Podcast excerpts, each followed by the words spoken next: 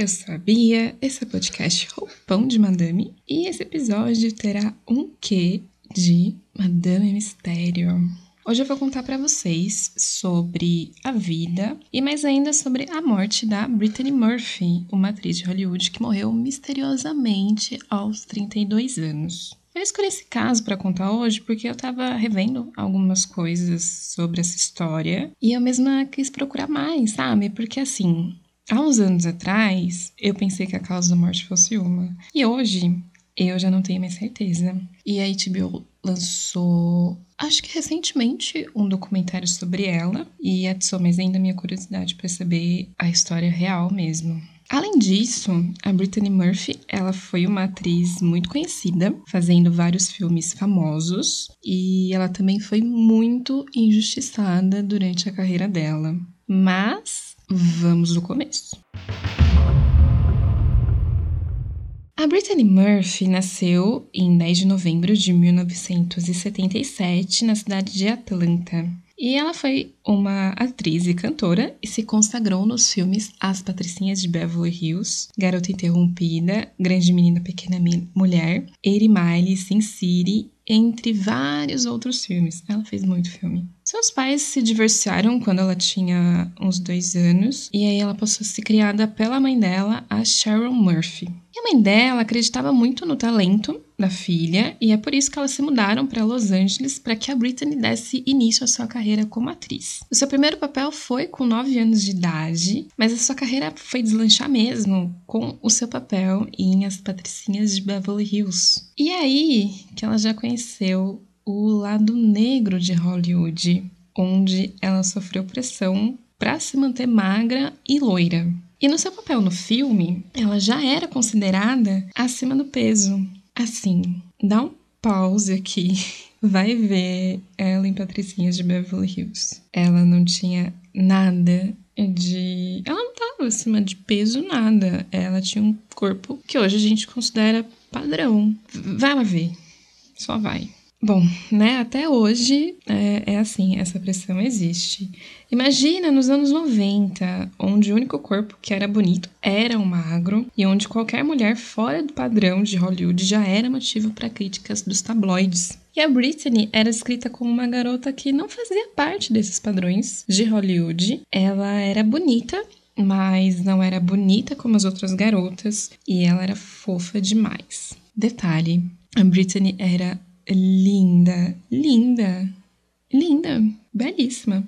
Bom, por conta disso, ela começou a emagrecer muito e a se vestir de forma diferente e ela ficou loira.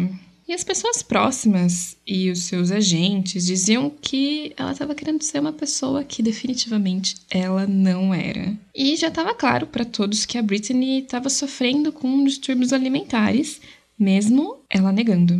E acho que dá para imaginar como ela queria se encaixar nesse meio, né? A HBO lançou um documentário sobre a vida e a morte da Britney, chamado What is Happening Britney Murphy. E em determinado momento a gente pode ouvir as entrevistas do passado, onde homens falam que ela fez papel de amiga feia e gorda nas Patricinhas de Beverly Hills. Olha, esse é um episódio onde eu vou ficar muito indignada, porque puta merda.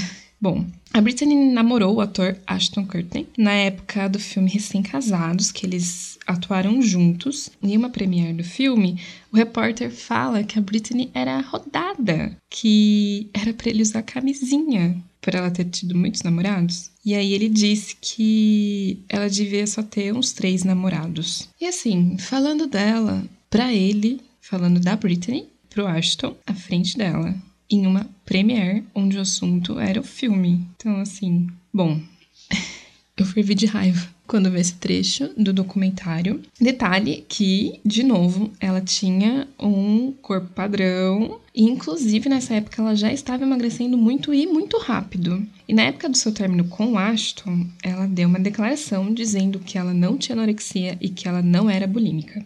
Aqui a gente pode ver que quando ela estava no padrão, a imprensa dizia que ela estava gorda.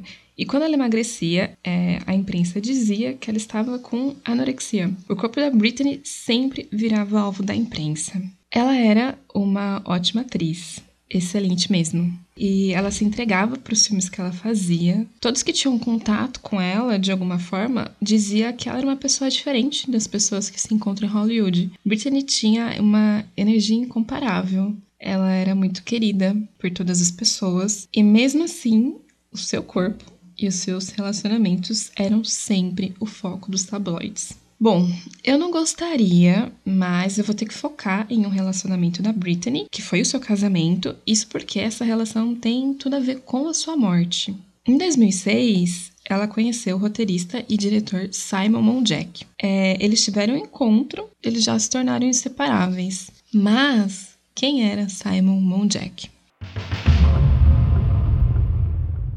Simon nasceu em 1970 em Londres e ele era roteirista. Ele era descrito como um homem de muita lábia, uma pessoa que enchia o ambiente, que dominava a conversa, e o diretor Alison Burnett disse ao documentário da HBO que ele teve um jantar com o Simon e a namorada do Simon na época. Nesse jantar, o Simon contou várias coisas. Como o fato dele ter uma fortuna, dele ser bilionário, de ser o maior colecionador de Vermeer, um famoso pintor holandês, acho que é assim que se pronuncia o nome dele. Dele ter namorado a Madonna, e além disso, ele disse que estava morrendo de câncer terminal no cérebro. Mas que pagou um tratamento experimental derivado das barbatanas de tubarão e que isso salvou. Ele também disse que tinha uma coleção de Ferraris, 17 ao todo. O Alisson conta que a única pista, assim, de que tudo era uma mentira foi quando o Simon contou que o seu filme mais recente foi aclamado pela crítica. Porém, o filme era uma bosta. Eu acho que deve ser muito normal ter bilionários em Hollywood, colecionadores de Ferrari, de obras de arte. Mas, meu amigo, a parte do câncer terminal e tratamento experimental com barbatana de tubarão não me desceu. Depois de um tempo desse jantar, o Alisson recebeu um e-mail da namorada do Simon e ela disse que era tudo uma mentira. O Simon usava a namorada como um disfarce para que as pessoas acreditassem nele. Ela era simpática, bonita e concordava com tudo que ele dizia, porque ela também acreditava em tudo. Ela acreditava realmente que, que era tudo verdade. E quando todo o dinheiro da namorada dele acabou, ele se mandou. Então, ele é tão bosta quanto os filmes que ele fazia, né? Acho que a gente já conseguiu saber o quanto manipulador o Simon Monjack era. A Britney e o Simon se casaram em segredo em 2007. Mas antes disso, os amigos e as familiares da atriz tentaram convencê-la a não se casar. Eles falaram das mentiras que o Simon contava e do seu comportamento típico de um sociopata. Mas não, não adiantou nada. E com o tempo, ela foi se afastando de todos e tendo mais problemas com a sua imagem, e eles mal saíam de casa.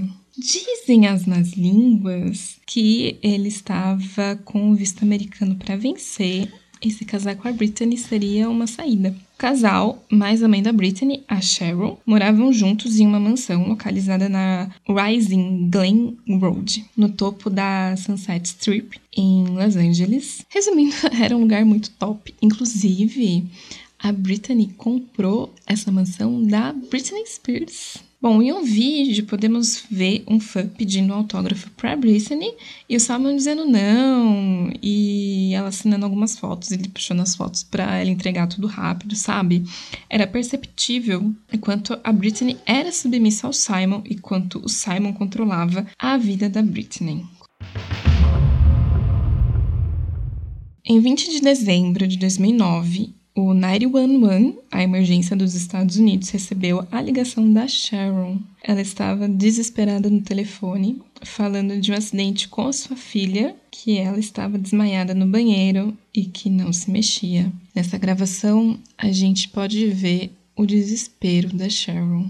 O atendente perguntou se havia sinais de respiração e a Sharon perguntou ao Simon e ele disse que não. Nisso, o atendente auxilia Sharon e pede para que eles façam uma massagem cardíaca em Britney para tentar reanimá-la. E, ao chegar no hospital, a atriz foi dada como morta por uma parada cardiorrespiratória.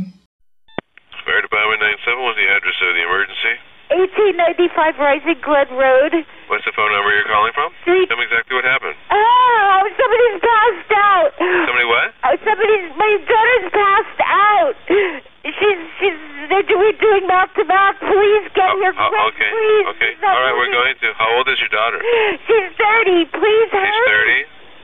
Em menos de três horas, a rua da casa deles estavam repleta de paparazzis. E a fofoca que corria era que a suspeita era de que Britney tinha morrido de overdose, que era o que geralmente acontecia com atores famosos e jovens que morriam tão cedo. O Simon falou que a atriz estaria gripada e que eles haviam voltado de uma viagem recente, mas que ela não tinha voltado muito bem. Mas ela nem chegou aí no médico, nem nada, nem procurar um atendimento. O departamento da polícia precisava fazer uma autópsia e o laudo toxicológico para definir a causa da morte, né? E o Simon não deixou que a autópsia fosse feita. Vocês têm noção disso? A esposa dele morreu do nada e ele não quis que a autópsia fosse feita para descobrir a causa. Bom, quando isso acontece, é um forte indicativo de que a pessoa que não quer que descubram alguma substância no corpo da vítima. Geralmente a pessoa tem um rabo preso, sabe? Não quer que alguma coisa seja descoberta? Bom, a polícia bateu o pé e disse que ia sim fazer a autópsia, que eles precisavam sim saber a causa da morte da Britney. Em uma entrevista ao Larry King, o Simon disse que não gostaria que o corpo da sua esposa fosse cortado, aberto, que gostaria que ela fosse enterrada intacta. Puta desculpinha merda, hein, amigo? Nesse meio tempo, Simon seguiu morando junto com a Cheryl, mãe da Britney, na mansão, né? Na mansão deles. E aí que eles fizeram uma sessão, uma sessão bizarra de fotos, onde eles apareciam segurando um quadro com a foto da Britney e eles apareciam é, abraçados, como se fossem um casal em luto. Eu não estou aqui para julgar a forma como as pessoas lidam com o seu luto. Cada pessoa processa isso de uma forma diferente, num tempo diferente. Eu estou aqui para apontar coisas estranhas nessa história e essa sessão de fotos é uma delas. Vou colocar essas fotos no feed lá do Instagram, do arroba roupão de madame. Vejam vocês mesmos e vejam o que vocês acham sobre isso. Eu acredito sim no luto da, do Simon e da Sharon e nem imagino o perrengue que eles tenham passado com o paparazzi, a imprensa toda no pé deles, sem respeitar o mínimo que fosse a situação que eles estavam passando. Chegou ao ponto deles contatarem um publicita, que eu acredito que deve ser algo como uma pessoa de relação pública, no, relações públicas no Brasil. Eles contrataram essa pessoa para poder controlar a situação, já que os dois tinham feito aquelas fotos, dado uma entrevista bizarra pro Larry King, que pegou muito mal para eles. Inclusive nessa entrevista, Sharon, ela estava com uma fala meio mole, ela estava visivelmente alterada de alguma forma, e a postura do Simon isso, ao meu ver, é, vendo essa entrevista, era de quem quer controlar as falas da Sharon. De alguma. Se alguma pergunta era feita para ela, ele respondia no lugar, ele interrompia ela, cortando o que ela estava falando, falava por cima. E o motorista que, que buscou os dois após a gravação disse que eles deram a entrevista em lágrimas, mas que quando estavam no carro parecia que tudo tinha sido uma farsa. Um pouco mais de um mês depois do ocorrido, o Simon abre a porta da mansão deles para uma jornalista. Ele mostra a casa e conta algumas coisas. E quando se fala em mansão, a gente espera um lugar limpo, bonito, organizado, para dizer o mínimo, né? Mas a casa deles não era bem assim. Inclusive, era bem diferente disso. Nas imagens do documentário, a gente pode ver uma casa bagunçada com muita, muita coisa. No quarto do casal e no banheiro onde a Britney morreu, tinham tantos frascos, tanta coisa ocupando o lugar, que eu nem sei como os dois cabiam lá dentro. Do lado de cada cabeceira da cama dava para ver uma, assim, uma quantidade absurda de frascos de remédio. Era assim, fora do normal. Essa repórter também falou da conversa que teve com ele e como Simon contava as coisas levando crédito pela carreira da Britney. Nem morta, essa mulher teve paz. Sem contar aqui, imagina que situação bosta. Um mês depois da morte dela, o cara mostra a casa dele, mostra as coisas dela, como se isso fosse um entretenimento, um circo. Eu achei uma falta de respeito com a Britney, sendo bem sincera. Agora, o que eu e muita gente considera bizarro nessa situação, bom, né, tirando todas as outras coisas que foram bizarras até aqui, foi que o Simon contou que a Cheryl, a mãe da Britney, deitava com ele e eles dividiam a cama para se consolar. Mais uma vez, mais uma vez, cada um vive seu luto de uma forma, cada um vive o seu luto de uma forma diferente. Mas vamos concordar que isso foi um pouco estranho. Foi muito estranho, na verdade. Ah, e muito estranha a forma como ele expõe isso. Até porque, desde o casamento com a Brittany, eles viviam enclausurados na casa, sem sair, sem ver pessoas. E do nada, essa exposição toda. E um detalhe importante aqui: o Simon não estava trabalhando nem produzindo nada, e a única beneficiária da Brittany era a sua mãe, a Sharon. Ela que ficaria com todos os bens e todo o dinheiro da filha.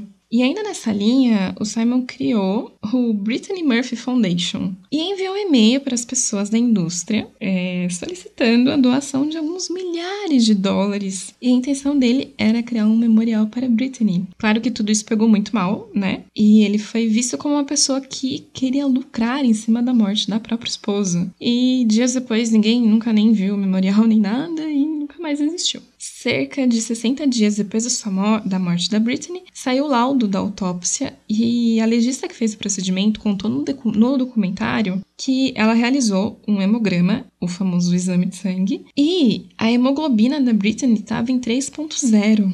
O normal é tá, o normal é tá entre 12 e 15.5. Ou seja, ela estava muito anêmica, muito. Ela precisava de uma transfusão de sangue urgente. Também foi analisado o pulmão da atriz e ela estava com uma pneumonia grave, muito grave. Algo que ela não teria contraído de um dia para o outro. Então ela já estava assim há muito tempo, já estava doente há bastante tempo. E no laudo toxicológico não tinha presença de álcool nem de drogas no organismo, mas apenas de, de remédios prescritos. No final, a causa da morte foi pneumonia com anemia por falta de ferro como um fator contribuinte. Agora, Resumindo tudo, se a Britney tivesse ido ao hospital alguns, algumas poucas semanas antes da sua morte procurar um atendimento, talvez ela não tivesse morrido. A sua situação de saúde era tão grave, mas poderia ser revertida com um tratamento adequado. Agora a gente vai para o dia 23 de maio de 2010, cinco meses após a morte da Britney. Simon é encontrado desacordado em sua casa, o resgate chegou e ele foi declarado morto às 21h45 daquele dia.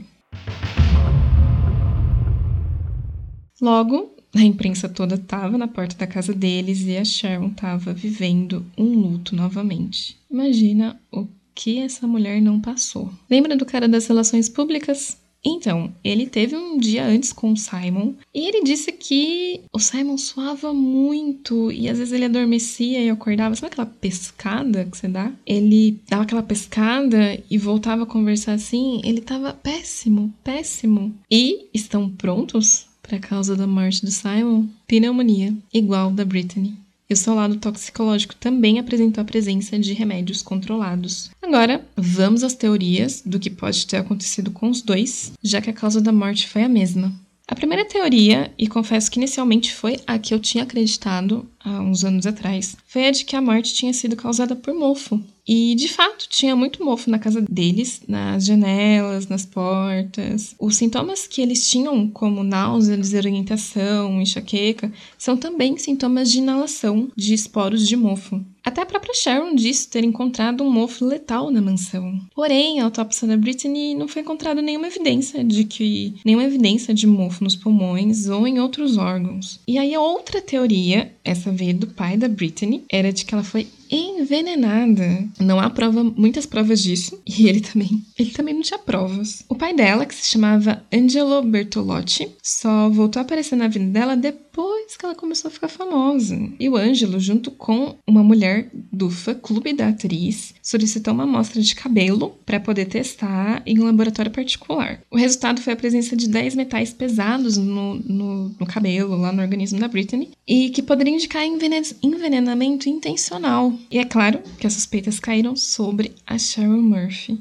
Porém, meus caros, um médico forense analisou as amostras e viu que os metais pesados foram encontrados no fio de cabelo e não na raiz do cabelo. Ou seja, não estavam no sangue da atriz, só nos fios do cabelo. E esses metais poderiam ser provenientes de sprays e tintas de cabelo. Ou seja, ela não foi envenenada e mais uma vez a Sharon teve que passar por mais um momento difícil, junto com todos os momentos difíceis que ela já estava vivendo. Mas a pergunta certa talvez seja: o que fez a Britney chegar a esse ponto da vida onde ela morreria de pneumonia e anemia. A carreira dela, em meados de 2000, não andava muito bem. E ela fez uma série de escolhas erradas de filmes, a sua vida pessoal não tava lá aquelas coisas, e os tabloides de fofoca atacavam muito ela. Inclusive, quem deu uma entrevista ao documentário sobre a Britney foi o Paris Hilton, um blogueiro de fofoca dos Estados Unidos. E na época ele chamava ela de maluca, dizia que ela tinha anorexia, bulimia e que curtia comprimidinhos, né? Um grande babaca. E a Britney nessa época estava muito vulnerável e foi nessa que ela conheceu o Simon Monjack. Em pouco tempo, o Simon virou seu agente, empresário, advogado, ela demitiu todo mundo da sua equipe e ninguém conseguia contato direto com a Britney. Tudo passava pelo Simon primeiro. As pessoas próximas a ela tentaram alertar sobre o, Simon, mas não adiantou nada. E o seu agente, que também tentou, foi demitido. Na época, saíram reportagens sobre os dois, de como a Britney estava se drogando e como o Simon era um mentiroso pilantra. Os amigos dela fizeram uma intervenção para mostrar a ela e a mãe a ficha policial do Simon e mostrar que ele estava ilegalmente no país. E a resposta dela? Acreditamos no Simon e amamos ele. Nesse ponto, eu fico me perguntando como que como que isso escalonou? Como que com tantas provas a mãe e filha ficaram cegas a esse nível? Será que rolava ameaças da parte dele? Eu acho que sim. O Simon já controlava tudo. A Britney, a Sharon, as finanças da atriz, mandava fazer joias, adquirir imóveis com o dinheiro dela, controlava sua vida, seus amigos. Ela não tinha acesso aos seus e-mails, não tinha acesso ao celular. Ele construiu um muro ao redor dela. E o seu comprometimento com o trabalho foi afetado e ela passou a ter problemas nos sets de filmagem. Em um filme que a Britney estava gravando, ela chegava atrasada, ela esquecia as falas, se afastava da equipe. O Simon levava ela para o set e ficava esperando, e nos intervalos ela ia no carro ficar com ele. E quando ela voltava, sua mudança de humor era assim, perceptível. Sem contar que cenas mais íntimas, como abraço ou beijo, ela não queria fazer porque ela só poderia ter esse tipo de contato com seu marido, pois, segundo ela, ela estava em um relacionamento mágico. E após a morte do Simon, a Sharon foi vender as joias da Britney, as que o Simon tinha mandado fazer. Porém, nenhuma das joias eram verdadeiras. Não eram diamantes e, e elas não valiam nada. Simon gastou, em três anos de relacionamento com a atriz, cerca de 3 milhões de dólares. Os títulos, imóveis e joias que ele dizia investir não existiam. E a Sharon ficou só com a mansão da Britney, uma pensão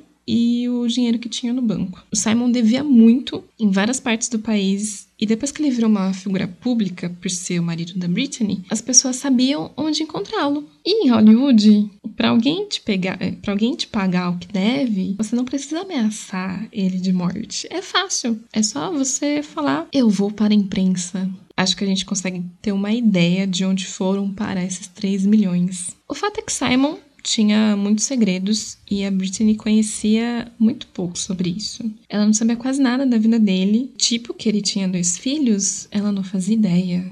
Ninguém fazia ideia. O que ela conhecia dele era aquele cara que manipulava ela, que apontava seus defeitos, dizia que o nariz não era bom, que os dentes, não eram bons, que o queixo não era bom, que seu peso estava alto. Eles ficavam até tarde tomando antidepressivos, cafeína, estimulantes. Ele vestia ela de formas estranhas e passava a madrugada toda tirando fotos dela. A Brittany se tornou uma mulher frágil, confusa e perdida.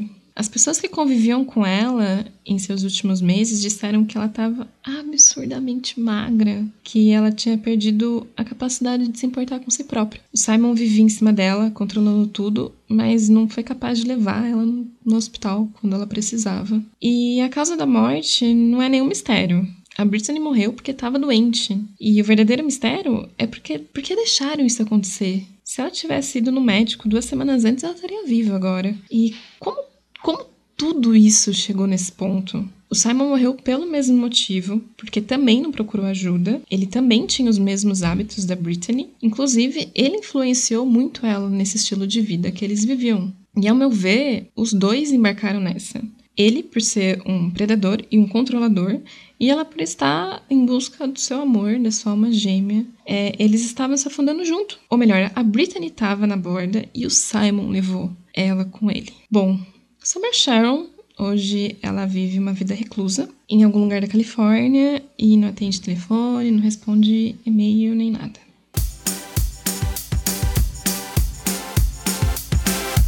É isso, madames! História pesadíssima. Eu vi o documentário da HBO e eu acredito que, além de ter deixado muitos pontos claros sobre essa história toda, também foi uma forma de homenagear a vida e a obra da Britney. Bom, agora preciso passar uns recadinhos rápidos. Esse é o penúltimo episódio do ano. Eu vou lançar mais um só. Eu prometo que mais leve, né? Bem mais levinho. E depois disso, o podcast vai sair de férias, porque eu também sou filha da deusa e mereço um descanso, né? A intenção é reformular algumas coisas por aqui, porque ano que vem eu venho com novidades. E, para quem sente saudade do pod, é só ouvir os episódios anteriores. Vai, tô, tô te ajudando a me ajudar. Vai, vai lá ouvir os episódios anteriores, poxa. Vou estar no Insta, arroba roupão de madame, a gente pode interagir por lá durante esse tempo. E até o próximo episódio. Fui!